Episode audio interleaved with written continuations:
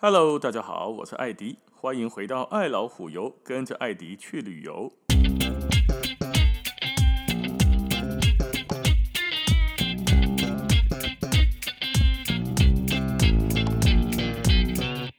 我们今天继续前进，来讲一下奥地利最美的湖区，还有捷克最美的中古世纪小镇库伦诺夫。我们先来湖区啊。湖区在哪里呢？湖区在萨尔兹堡，大概东边，车程二三四十分钟左右的地方。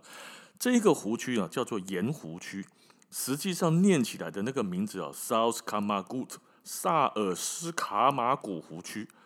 你看，又跟萨尔兹堡一样，对吧？头前有一个 S A L T，这个地方哦，以前产盐呐，所以在湖呢的湖区也叫做盐湖区。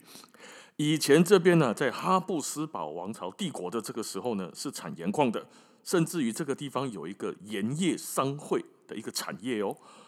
这个湖区的区域里面有多有多少个湖呢？大概大大小小加起来哈，七十六个。上有名的黑能啥一年啦？上有名的第一类是什么呢？就是每一次哦，我们看到奥地利湖区、欧洲东欧地方的明信片。一定会看到的一个湖啊，这个湖边呀呢，有一个呃尖尖的教堂尖塔，然后好多小小的可爱的小房子在湖边。有时候是冬天，有时候是夏天的景观，就水中迷人，好像仙境一样的地方。黑黑的所在的叫做哈尔施塔特，或叫哈修塔特。哦，哈斯塔这一个湖区小镇呢，是目前台湾人最熟知的奥地利景点了。依山傍水，房屋紧邻的山壁盖起来的，然后来讲啊，层次分明，是高低错落。面向哈尔斯塔湖的这个地方哦，景色非常非常的像童话世界一样，就水。你凊彩迄个卡梅拉杀给的，不是卡梅拉，基本那种手机啊，对吧？手机拿起来随便一拍啊，都有明信片等级的风景了。所以讲，那共和世界最美湖畔小镇，这个小镇哦，真的很小很小哦，不多，就叫做谁哇哇塞，你知道这个小镇住在这里的人呢？哦，根据资料上来看，哈，只有八百多个人，这是多几的这个镇上真正的居民哦，贝霸瓦郎哦，阿里刚怎样？每年有多少人去这个地方观光吗？一千万人，一个大贝霸的人的，一个小镇。一年下来，居然有超有将近一千万人的地方的这个人次来造访啊！你要看这个所在是不是跟我们打个拢差不多啊？就跟威尼斯前几集讲的威尼斯一样，对不对？对这个地方的居民造成的很大的生活困扰啊！所以在二零一九年年底的时候呢，就开始怎么样限制游览车跟旅客的人数。就是说起码如果我们跟团去的话。诶，这个游览车在那个地方哈，可以停的数量是固定的。就是讲你一台游览车还没走，后一台无法度你买啦。甚至你要先上网预约时间，你是四点二十五分来的哦，你得爱准时哦，阿无人就甲你硬去啊。你的位置时间扩大就被别团用掉了，也不一定哦。那假设自己开车去的，现在也是一样啊。停车场的车子有限，这个停车场的车子你开车自驾你开不进去，你就不能下车进去玩。哦，这样管制车辆跟人呐、啊，跟游客的人数啊，否则哈、哦，迄规工内底哈，除了天亮跟晚上，就是清晨啊，半暝啊，这个时间无游客以外，其他的全部的时间，人客拢麻麻麻啦，全部都是人啊。每个人来到哈修塔特这个地方呢，都做同样的一件事情啊。第一，落车了后，伊就一条路当好行，就顺着那一条路，唯一的那一条。走进去再走出来，没胖你嘛，没伯气，就直接慢慢的走。这个小镇已经小到它只有一个小教堂，然后呢，只有一个小小的广场，整个里面就住八百多个人。所以那条小路哈，我们一般来说去那里玩会怎么样呢？简单一点的。来到一下热车，开始往里面慢慢的走，慢慢的走，经过了教堂，经过了小广场之后，继续往前走，就会走到一个小右转弯的地方。黑的时候在德西安那打卡明信片景点，因为当我们一走到那个小右转弯的小平台的时候，回头一看，哦，要死我！明信片上、网络上的那个美景就在你的眼前的，所以每个人来到这里，吼，就开始来安那来家打卡翕相。那么管制人数也是好的，如果没有管制这个人数的话，你会发现你永远照不到一个没有别人的照片。人有够多多啦，就在那边，你想要照一个风景可以啦，你想要站到那个湖边去叫人家帮你拍一下哈，的美术作者你讲陆客来台的日月潭抢那个石碑一样，你要底下徛徛五分钟，徛六分钟了才轮到你拍，才轮到你上去后照一张。所以这个地方人太多，可是真的很漂亮。哦，不管是在冬天还是夏天，四季啦，不管每一个季节来哈，回头一看，看到那个湖边那个平静波平如镜一般的湖水，加上旁边的山的造型，小镇的那种宁静感，可以共今呢来高家度假非常非常棒。比较简单的走法就是进去走一下，然后看一下这个打卡景点，拍了照都 OK 了之后，慢慢的往回走，在这个小镇里面用一个餐。通常你拿 A 仔要来哈，来家谢谢吃个午餐，那是 A 波来谢谢吃个晚餐。在这里的餐厅里面也不多，可是呢，这里面有一种这个湖区，就是这一区的湖区里面特有的鳟鱼，刺很多了，公斤讲哈，起作贼了，但是肉质很鲜甜又很软嫩，入口稍微拿舌头顶一顶的很 OK 啊，那个鱼的肉不太需要去用力咬它。然后够入口即化，有一点这种感觉。虽然刺很多，我我就每次吃这个，我个人是觉得有点麻烦，一点一点要蹭，一点蹭哦，要起多这，但是真的很好吃，味道也很好。所以来到这边，很多人都会来试一下这个当地盐湖区地区啊比较盛产的鳟鱼。来到哈修塔特呢，还有人会去走什么呢？可以去走他这里的盐矿，加卯盐矿。跟哈莱因就是前一集讲的那个萨尔兹堡旁边的盐矿，讲一间公司哦，但是呢，加卡博港线那盐矿的内容一模一样，接小火车里面来都有溜滑梯，好、哦，啊来这个谁谁看一下盐矿矿坑之后再坐小火车出来，这些部分一样，可是呢，它这里多了一个上面缆车跟观景台。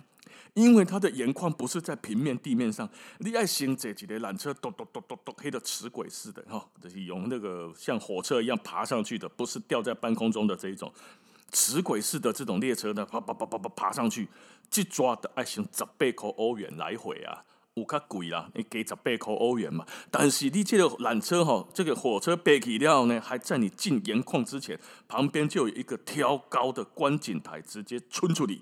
有一个铁金属做的平台悬挂在半空中，你人走到那上面去后，从上往下鸟瞰整个哈斯达特湖区。你没上来，你看不到。这十八块，我个人觉得会合，就算你无里比盐矿，盐矿搁另外加钱啊吼。盐矿你无里比，你敢那开这十八块欧元背起你个背落来吼，看这个无敌美景就划算了。不需要跑到对面那个上劳恩那个地方去看冰洞，黑格嘎古呀！你像马康恒，时间有有限的话，没有办法去那里，可以上来这个缆车。哈修塔特呢，我个人建议这个缆车上来看风景非常值得。除了那个打卡景点之外，这个应该也不要放过。哦，那哈修塔特之外还有没有漂亮的湖区？有啊，大概然后机来告家机姐个处理，因为路真的太小条，地方也真的太小，塞不了多少人。所以有些人呢，就开始旅行团也好啦，旅客也好啦，哈，就开始往以前比较常去的湖区。这个湖区呢，就在哈修塔特往上没多远，塞车车十五分钟、二十分钟的所在的搞啊。这个所在叫做圣沃夫冈，我个人也很喜欢这个地方。圣沃夫冈，它也是一个湖。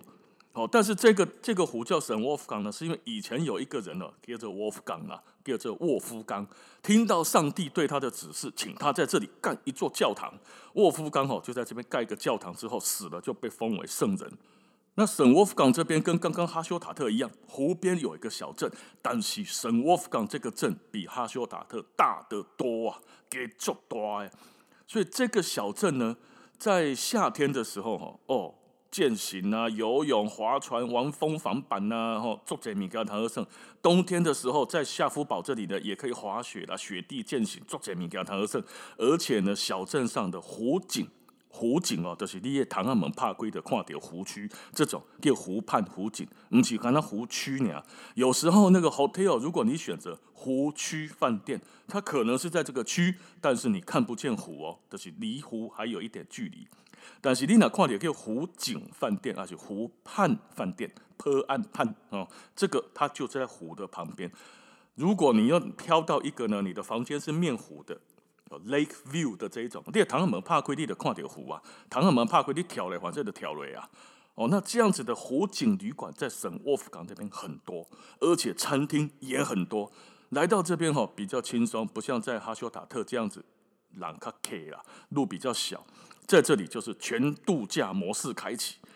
那么圣沃夫港由于比其他的湖区的小镇来的大，所以呢，在整个沃夫港小镇上走啊，有东西可以逛。有一种哦，好像在童话故事村里面逛街的感觉。行啊，因为周遭两边前后左右的房子啊，都有那么一点点不真实的感觉，色彩鲜明，而且呢很漂亮，很精致。如果再加上那天天气好，阳光洒落下来，哦，你的刚刚真的是在童话小镇里面在逛街的感觉。我个人非常喜欢圣沃夫港。那来到圣沃夫港呢，还有两件事情，我也建议之后如果有去要做。哪两件呢？第一个游船，游船哦，我觉得在这里游比在哈斯塔特游来得漂亮，这是个人感受了哦。因为哈斯塔特的湖呢，比较有点像北欧峡湾这样子左转右转的，而且湖并没有那么大。圣沃夫港的湖比较大，壮阔一点。那我们要搭这个游船呢，可以从圣沃夫港上船，然后坐到它湖的北边那个地方，叫做圣吉尔根，圣吉尔根。从圣沃夫港坐到圣吉尔根啊，大人票价就是游船的票价，一个人八点二欧元。公熊嘛，不话小港嘛，现在两三百块了。可是湖景上面的的这个风景呢，非常非常的漂亮。湖区之外，旁边的山景哦，加上呢。右边这边往这边一看呢，从圣吉尔根到夏夫堡这一路过来哈，有有自然的美景，加上那些那个小镇里面那个房子的那个造型，加上你在船上从船的 view 这样看过去，哦，那一整个感觉很不一样。我个人很建议，那是公司有旅行团哈，他通常会安排在这里游湖，因为现在呢，游览车游览车可以开到圣吉尔根去接客人呐。假假设我们没有住在这里的话。第圣沃夫港的住的家哈，就开始逛街，开始玩，玩一玩之后，从圣沃夫港坐船到圣吉尔根，掐的底下蛋蛋的阿登的来造啊，很方便，刚好又可以游湖，刚好又可以直接在对面接人就走人，所以一般的旅行团会安排这个，除了方便，也是因为它很漂亮，这是一个哦，沃夫冈的游湖。另外一个呢，比较少有旅行团安排，可是有去过的都说好，这是一个比较需要时间。哦，大家讲时间呢有够，这个景点一定要去，个人非常非常推荐，大推。可以上夏夫堡登山火车，前往的地方是什么呢？夏夫堡山，湖边的山嘛，哈，有一个山叫做夏夫堡，夏夫堡山的观景台。夏夫堡这个登山火车冬天没有哦，甘那多阿朗卡乌夏季限定，每年大概在四月的底到十一月初，看天气啊，哦，四月底到十一月初。夏夫堡这个登山火车哈，也是一样，就是一抓回家，咣咣咣咣啊，那赛克里，不是缆车哈，是登山火车。它在一八七三年的时候就开始营运哦。以前呢是在运送采矿工人的，啊，今嘛当然的不啊，今嘛都是观光用途啊。这一个火车哈，沿着山的坡度建造，也是目前奥地利境内最陡峭的火车，大约啊倾斜角度二十六度，二十六度的倾角。单趟上山的时间大概四十分钟，其中最后的十分钟的风景吼，吼叹为观止。真正有够水，可以考虑的时候，那呢上山的时候坐左边，靠近湖边；下山的时候坐右边，还是靠近湖边，哦，才不会错过美丽的风景嘛。但是吼，你头做大了，可能会拍掉了。啊，而且呢，它的位置是要事先定位、事先划位的。我当时要你划不到那一边的位置啊，都叫我去啊嘛，不一定了哈。不过有可可以的话呢，当然是选择靠湖的这一边。那么上山了之后呢，这一路爬上来，爬了多高？一千七百八十三公尺高啊！下福宝山，去了后可以看到很壮阔的景色哦。北边有蒙德湖，南边有沃夫冈湖，还有上面呢达赫斯坦冰河，可以看到冰河，小可爱哦。整个风景哈，你就是人咧讲，较早书里面有写“登泰山而小天下”，迄个感觉哇，上去之后胸怀就突然开阔了，规个人吼精气神的十足哦，上去的每一个人都觉得哇，那加水了，都不太想下来。可是不行哈，Kitty 波啊，库里都爱落来啊。一般来讲啊哈，如果天候 OK 的话啦，Kitty 差不多在那边停留一个半小时左右，因为上面也除了风景之外，也没别的东西的啦。哦，那山上还有一个小房子，就叫夏夫堡房房间。那这一个房子里面有卖一些吃的、喝的啦，哈，饮料类的、食物类的。但是不俗啊，啊，伊也看人家物件，哎，搬起来顶头卖好你，当然物件会较贵嘛。那上去之后，除了拍照之外呢，它还有健行步道哦，有一些之字形的，再往上走一点更高，看得更漂亮哦。那但是这个就要花时间以及大家的体力，风景相当的不错，顶头还还行行，我个人非常非常推荐。哦，但呢不用待太久，大概一个多小时。然后上去之后，哦，如果你不是跟团去的话，记得火车坐上去之后啊，先不要去拍照，先去下火车的地方，黑黑，等那个停车火车站的的楼上，就是画下山的座位的，你就先上去，先画好下山的靠湖边这边的位置。哦，假设上山的时候没有坐到靠湖边这一边的位置的话，至少下山的时候哦，提早去划位，就有机会坐到靠湖区，欣赏湖区的美景。那么，如果是可以住在湖区的话，哦，我个人觉得圣沃夫冈不错哦，因为房间选择多啦，特别哈金箔本店，而且呢，房子也比较大一点点。因为它湖大，哈，可以盖的地方也多。住在湖区有一个好处，早上一定要起床，不要太懒哦。唔通报那个暗时要选哇滚，哎，这样太阳出来了才八九点才起床，那就可惜了。住在湖区可以起来看日出，金加北拜，好圣沃夫冈湖。那接下来我们就直接再往捷克前进哦。接下来的我们是奥地利啊，来贝来捷克，捷克的最美小镇。相信大概让五位让都去过啊，也很多人呢还没去过，也把它当做下一个旅游目的地，就是哪里呢？库伦诺夫哦，捷克的这个库伦诺夫小镇，中古世纪小镇呢，也被人家评为世界上最美的中古世纪小镇之一哦，可能是第一名啊，可能不是之一是唯一啊，因为观光客也是多到爆啊，每一个来捷克的人绝对不会错过它。哦，因为它维维持的相当相当的好，一来对吼，不是讲会用崩起哈，二次大战、一次大战炸完了之后重盖的，不是呢，它都一直维持的相当好，从从这个拿破仑时代一直打到第二次世界大战。哦，那为什么呢？因为呢，他们一遇到一遇到敌人，直接就投降。听说了哦。这个看的资料是这么写的哈，库伦诺夫战争期间，一遇到有敌人攻打，立马开城投降，所以整座城市呢没有受到战争的摧残，保留的非常非常原始而原来的中古世纪的波西米亚风貌。这个库伦诺夫地方哦，在捷克文里面的意思，Český Krumlov 的这一个意思呢是弯曲河边高低不平的草地。它刚好有一个 S 型的伏尔塔瓦河了，都要来告街哈，都要给它解的 S 型，所以有那个转弯的地方哈，就有什么，就有实，就有那个视线上面的空间落差感，所以也水啊。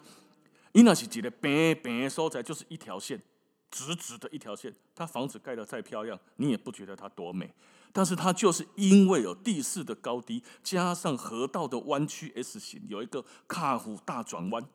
有一个一百八十度左右的大回转，加上呢，我们从高往低看，加上它有一些房屋的造景跟颜色堆叠起来的高低落差视觉空间感，所以这个地方感觉特别特别的漂亮。那从这一个库伦诺夫后，我们去玩它呢，有不是玩它，我们去那里玩啊，有分两种方式，第一种就是无大，第二种就是有底下大哦，玩法路线会稍微有一点不一样。假设我们是没有住在这里面的啊，不管是跟团去还是自己开车去，车弄在停在外靠的对面的规定的停车场里面，然后再过完马路，再进走进来，从它的设定的那个入口走进去。那个入口通常就是一个帘幕式的桥门入口，叫做斗篷桥。从这个斗篷桥呢走进去这个小镇里面，一走进去哦，就会看到小河，就塔多瓦贡诶弯曲的伏尔塔瓦河。哦，经过了一个木桥之后呢，走进去呢，开始往里面走，就发现哦，这个路啊，上上下下，高高低低，嘿，头开的路，拢石头啊路，就是一块一块的石头。你如果穿高跟鞋，鞋跟会直接不小心踩到缝隙里面的那一种。哦，所以到的这边千万不要穿那种鞋子，皮鞋、高跟鞋通通不要穿。好行的好，因为这来的是高高低低，背管背热啦。哦，鞋子很重要。走进顺着路一直走哦，就会先走到一个地方叫做市政广场。它也叫做旧城广场哦，广场周围呢，围绕着很多文艺复兴风格的一些建筑，鲜艳，颜色很鲜艳，而且又对称的这种山形墙。还有呢，就是不管你要去库伦诺夫的哪里，都可以从这个广场开始做放射性的前进哦。就比如说你站在这个广场中间哈，你也看到一个黑死病纪念柱。很多地方都有，对吧？一支做大支乌色的哈，上面有人像。通常来说，这一支就是黑死病纪念柱。黑死病纪念柱呢的所在地就是这个旧城广场。你往左边看，就会看到四个中文字，以后还在不在不晓得。跟得上上海饭店、中华料理餐厅啊哈。右边呢就圣尼古拉教堂，往另外一个城门出去。往前呢，你就会看到有一个墙壁，墙壁上面有好几个烛灰的感觉。哦，因为库伦诺夫经过的大概四个家族的统治，在那个墙壁啊，现在是市政厅的那个墙壁上，就会看到好几个不同的徽章，很好认的，叠比矮丁桃做大量。哦，看到的那个徽章呢，就知道那是市政厅。市政厅上面哦，那个徽章呢，有捷克的国徽哦，然后有几个其他家族的族徽，下面呢还有一个玫瑰花，几个玫瑰花的标志，有红白蓝黄绿这几种。啊，也因为库伦诺夫在之前有一个统治的家族，叫做罗森伯格家族，在这个库伦诺夫呢做了很多的建设，而且耕耘得很深了。那这个玫瑰花的标志就是罗森伯格家族的标志。那每年呢六月份也刚好就是库伦诺夫玫瑰节的庆典，所以今天好，你也细给跨落一跨点玫瑰花的标志，五瓣玫瑰哦，红白蓝黄绿都有。那从这一个市政厅的这个表，你看到这个徽章的这个表，左边的这条楼堂的轨，一过去就看到一个小桥，然后就开始往上慢慢的走，旁边也都是商店。从这个桥过去往上走，没行的，没行去上层的城堡。库伦诺夫其实呢，伏尔塔瓦河它都要讲来哈，它一个弯曲哈，左边右边就把它切开来，可以这样分为地势比较低的右边的是旧城区。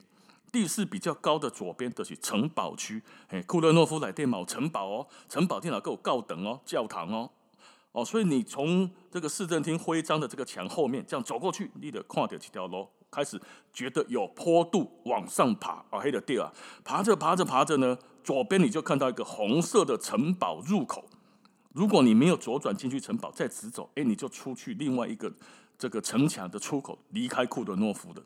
哦啊，这个时候左转走进去呢，就是城堡区的入口哦。城堡哈里面总共城堡区有四十栋的建筑物，五个小型的广场，高起的城堡花园。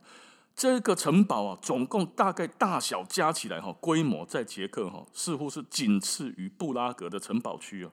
这城城堡呢，开始首建十三世纪就盖起来了。本地啦，因为比较居高临下嘛，军事要塞作用，卡扎城堡龙安呢可以打。也可以住，对吧？十四世纪的时候被人家贵族收买掉了，城堡又把它分为上下城堡。上城堡呢就是皇宫，皇宫那卢贝卢基里的跨的皇宫区。下城堡就是政治军事活动的啊，练马场啊、武器厂啊这些东西的主要场所。二十世纪之后才变成国家级的一个景区哦，来电哈三千多件以上保留下来的家具啦，哦，以前的皇宫使用的东西。从外面来看的时候，你根本看不出来这个城堡那也这大。但你哪行哪行，你的卡就开始升，讲哇，这真正是无小呢，真大呢哦。从这个城堡走进去之后，先看到一个小广场嘛。过了桥下去之后，看到第二个小广场的时候，就看到了库伦诺夫一个非常有名的景点上，叫做彩绘塔。彩绘塔是我们翻译的，它其实叫做城堡塔啦 （Castle Tower）。彩绘塔因为叫彩绘的，哇靠，好弄。哇，个作水，整个颜色很鲜艳，都是画上去的。塔这个塔本身呢，融合了歌德跟文艺复兴的风格，是这一个库伦诺夫小镇里面最高的建筑物。这座塔本身也可以进去参观，往上爬到上面的观景台去看，但是拍谁哦，没电梯哦，要用走的，而且必须要爬上一百四十七阶的阶梯，登顶之后就可以三百六十度旋转，俯瞰整个库伦诺夫小镇的美景。哦，人来讲诶，童话故事般的场景马上浮现在你眼前。哦，但是要不要爬，这看人。哦，爬这个塔本身需要一点体力，因为要一百多阶嘛，那上去也没有很大，你也没有办法说归哦跪了八哎跪了十哎一起塞上去。哦，那而且它是需要费用的。哦，登彩绘塔呢也不贵啦，跟那背记的塔克里哈，差不多台币六六七十块钱的等值的克朗，克朗大概五十块钱呢。哦，那如果不登彩绘塔或者登也没关系，就往前直走，还是继续往城堡去。旅行团有些会不包这个彩绘塔，然后自由活动。哦，大概家己买背哈，家己现场买门票，家己背起哩。哦，那经过这个彩绘塔之后，继续往前走，一样哦，一路爬坡上去哦，就经过了小广场，再开始经过那个山壁的走走廊啊，一个走道，走上去之后哦，就会有两个东西。首先第一个呢，会先看到另外一个小型广场，你会看到旁边周遭的房间。房间也好啦，墙壁也好，弄完了弄围起来，旁边那些造景的窗户，哦，那些造型的砖头，一大一大一大块一大块，那大理石一种大理石的造景的的或花岗岩的那种石头砖头的造型，全部都是画的。哦，卡扎西为了要省点钱嘛，民脂民膏啊，你要把石头搬上来这边，一个一个堆叠起，盖起一个城堡。本身就是个工程，你还要造景，那老百姓就辛苦。所以当时的罗森伯格家族呢，就有一个说法的是，他们觉得老百姓太辛苦了，不用去把它堆堆叠雕刻，建好之后把它磨平，用画的，大概哈卡轻伤了。所以现在进去里面哈，看到很多东西都是画出来的哦，包含的墙壁都是。经过了这个很漂亮的这个画出来的这个广场之后，再往前走呢，就是两个必看的东西。第一个呢，很多人都在那边看哦，他好像是以以前那个拿枪在对着外面的那种那种弓箭口枪枪口的这种，它有一个小半圆形，有好几个小半圆形。如果你拿着相机哈，从这个小半圆形往外看。刚好就是从居高往下看到库伦诺夫小镇的红红棕色、红橘色的屋顶的堆叠造型，所以很多人到这里来的卡加纳翕相，从这个小半圆形，大概不会比你一个头还要大，有好几个这种小半圆去看库伦诺夫的风景，拿手机或相机去拍。这是第一个，第二个是经过这个小半圆形的这个窗窗台之后呢，往前走，左边有一个小门哦，不要错过那个小门。那个小门走出去是一个阳台，这个阳台容纳的人可以比较多，几十个人大概跑不掉。这个阳台呢，就可以不用透过那个小半圆形的窗户，直接就看到宽阔的从居高临下看到的库伦诺夫美景。所以这也是每个人来到这边，不管是个人来、散客来，还是旅游团来了，都会来这里照相、团体照或者是蜜月照。哦，来家的翕相，后边就是看点明信片，还是网络顶头大概来库伦诺夫屋啊，还厝顶拢做水的，哦，红色、棕色的这些房房子的造景，哪里拍的？这里。所以呢，一定要上去城堡，才能够居高临下的拍库伦诺夫的美景。那城堡，你拍完这边，继续再往前走，就会看到一个城堡花园。这个城堡花园是不用钱的，免费，在城堡区里面。有些人就错过了，因为到这里他就回头了，不知道网上还有一个城堡区哦。假设城堡的这个入内博物馆哈，你不想花钱进去，博物馆大概要台币八，差不多八三几八欧啦，一百多块克，一百块克朗左右可以进这个皇宫城堡。如果不进去的话也没关系，城堡花园很值得看。整个城堡花园占地哦，大概十一公顷、十二公顷左右了。中间有一个很大的喷泉，有造型哦，不同造型，海神啊，或者是立式的雕像的造型。后方有一个小小的皇宫，是贵族们夏天避暑用的夏宫了哈。正前方一个户外剧场，三百六十度的舞台，很有特色。很多的音乐会，他都要讲玫瑰花节啦、音乐季啊，这些在哪里？在哪里演出呢？库伦诺夫又不大，对吧？广场又不能演出，哪里演？这里演。所以如果在库伦诺夫夏天有来看一些音乐演奏会啦、表演啊什么的哈，几乎都是在库伦诺夫城堡上面的最上面的这个城堡花园里面演出。城堡花园也很值得看，而且库伦诺夫这个地方哈，我们一般这样走上来之后，等安娜就走回去了吗？哦，刚刚讲到上面有一个。那个小窗户旁边有个阳台，我从上往下拍的拍照点，这是库伦诺夫打卡拍照景点第一个。另外一个的德维的埃卡，库伦诺夫的城堡区比较上面，刚刚讲一路往上爬，对吧？好，上层比较高的地势高的位置。旧城区刚刚一走进来的那个老城区，有黑死病纪念处的黑的所在，那个老城区是地势比较低的地方，所以我们一爬上来之后呢，还要再往回走。一般来说，旅游团集合点就是在下面广场的黑死病纪念柱旁边。啊，几条路啦，立马别胖起，沿路就这样走上去，沿路再这样走回来。照完的上面的那个平台之后，再来就要在下面的观景台照相的。所以记得库伦诺夫有上下两个观景台，通通不要错过。下面这个观景台的德维呢，站在老城广场，就黑死病纪念处的这个老城广场呢，往。看着这个烛灰哈，看着刚刚市政厅的烛灰，右手边有一条啊做细条的路，来这条这条路躺里面有一个公共厕所，旁边是圣尼古拉大教堂。往前一直走呢，就会看到这个小镇唯一的一家五星级饭店，叫做 Hotel Lucé。这一个这一个唯一的五星饭店呢，就叫玫瑰饭店啊，就跟罗伯格森家呃罗森伯格家族的那个徽章是一样的哦，玫瑰小镇玫瑰饭店。有一些旅行团在做什么中古世纪变装晚宴，迪德维的迪加啦，哦，这个是以前的皇宫贵族的方的屋子去改来的哦。以前呢，最早呢是个修道院，好像在一五九零年的时代就盖好了，是个修道院，是个耶稣会教士的宿舍。后来呢，改成是贵族的房子，后来在一八八九年才改为饭店来经营。这家的 hotel 呢，重点也是里面外面好多的玫瑰啊。虽然供了哈，这是五千也崩掉，但是呢，这一个小镇里面的饭店的大小，千万别抱以太大的期待。五千还五千，大小还是不大。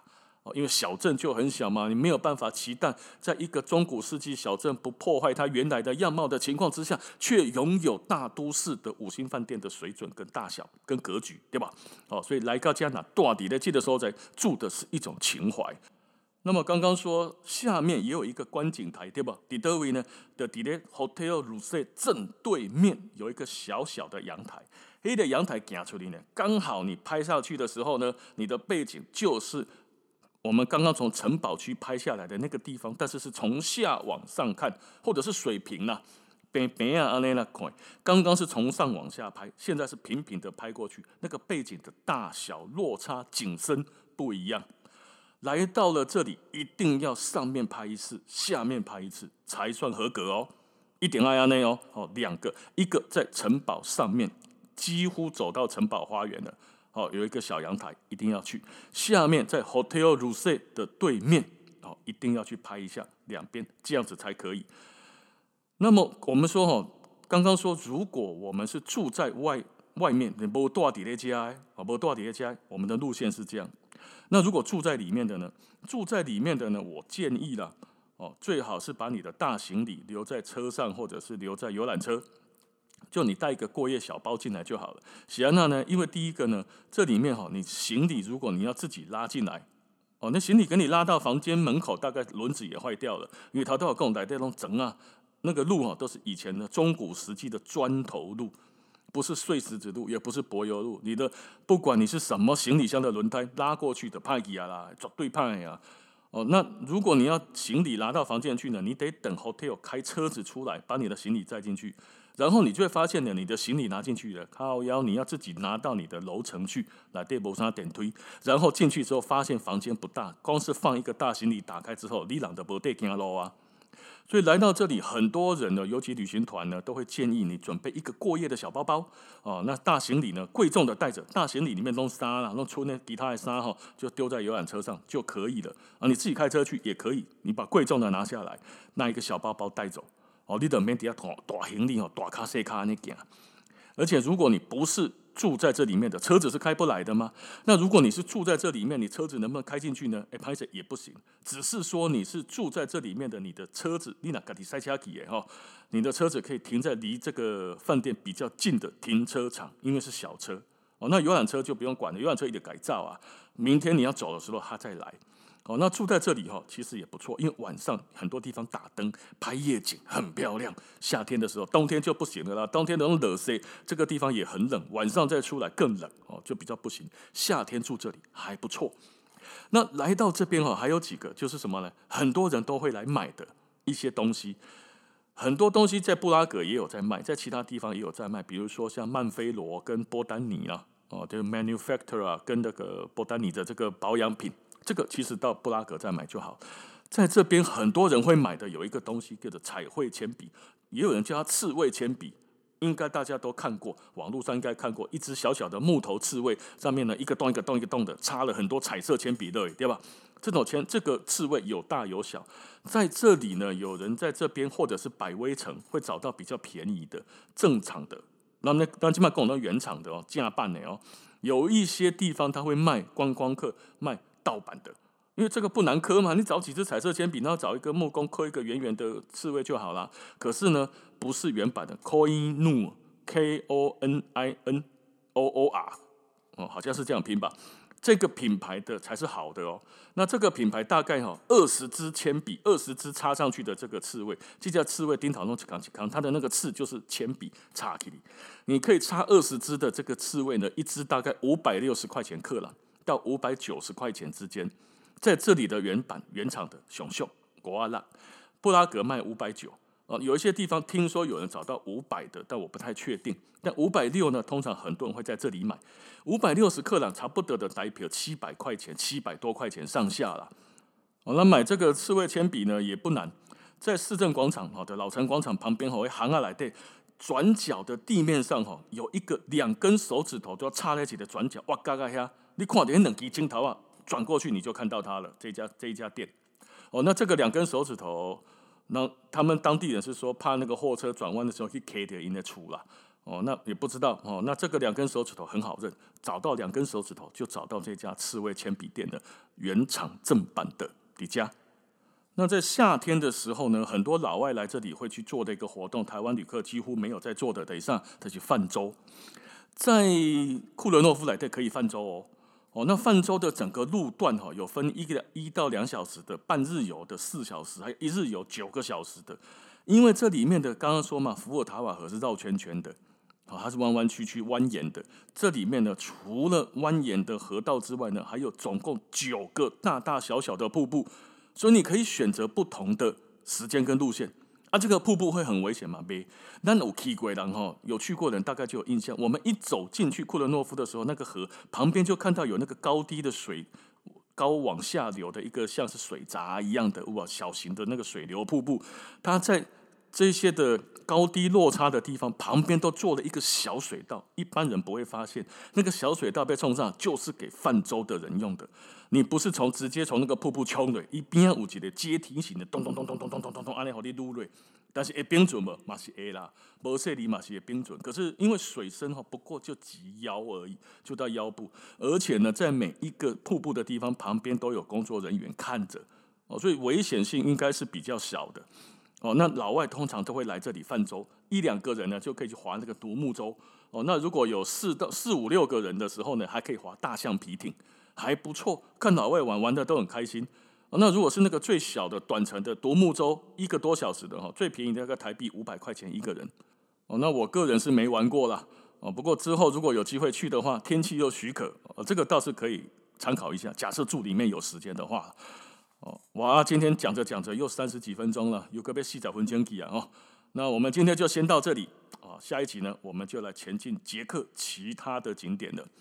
好，那感谢大家的收听，咱们下次见，拜拜。